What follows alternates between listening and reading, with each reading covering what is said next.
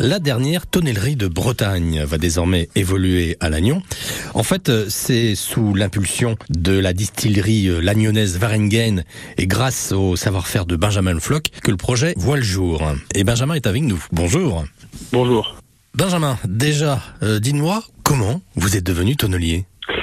Eh ben euh, simplement parce que mon père était tonnelier, donc euh, finalement il m'a transmis un peu le goût du métier.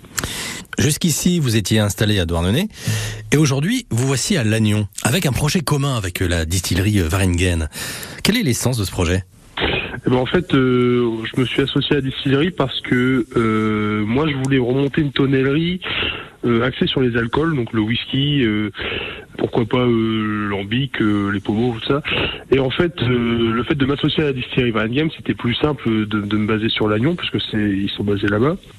Et le projet, c'est vraiment de monter une tonnellerie euh, artisanale, quoi. C'était de revenir un peu euh, aux traditions du métier, quoi. Ouais, ouais. Alors nous, le tonneau, le produit fini, on le connaît, mais pour vous, ça commence euh, dès l'arbre, en fait.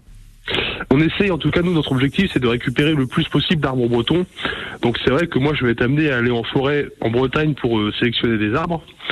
Et ensuite, nous, les arbres sont envoyés chez ce qu'on appelle un mérandier. Donc le mérandier, c'est un métier spécifique. C'est la personne qui débite le bois pour les tonneliers.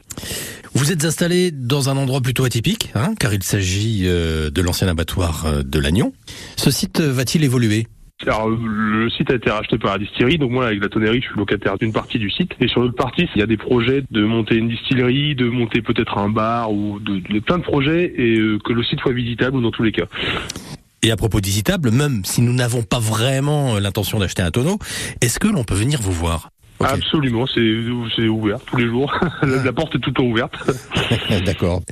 Eh bien, à très bientôt alors. Et merci beaucoup, Benjamin Floch. Merci, au revoir. Au revoir, belle journée à Lannion.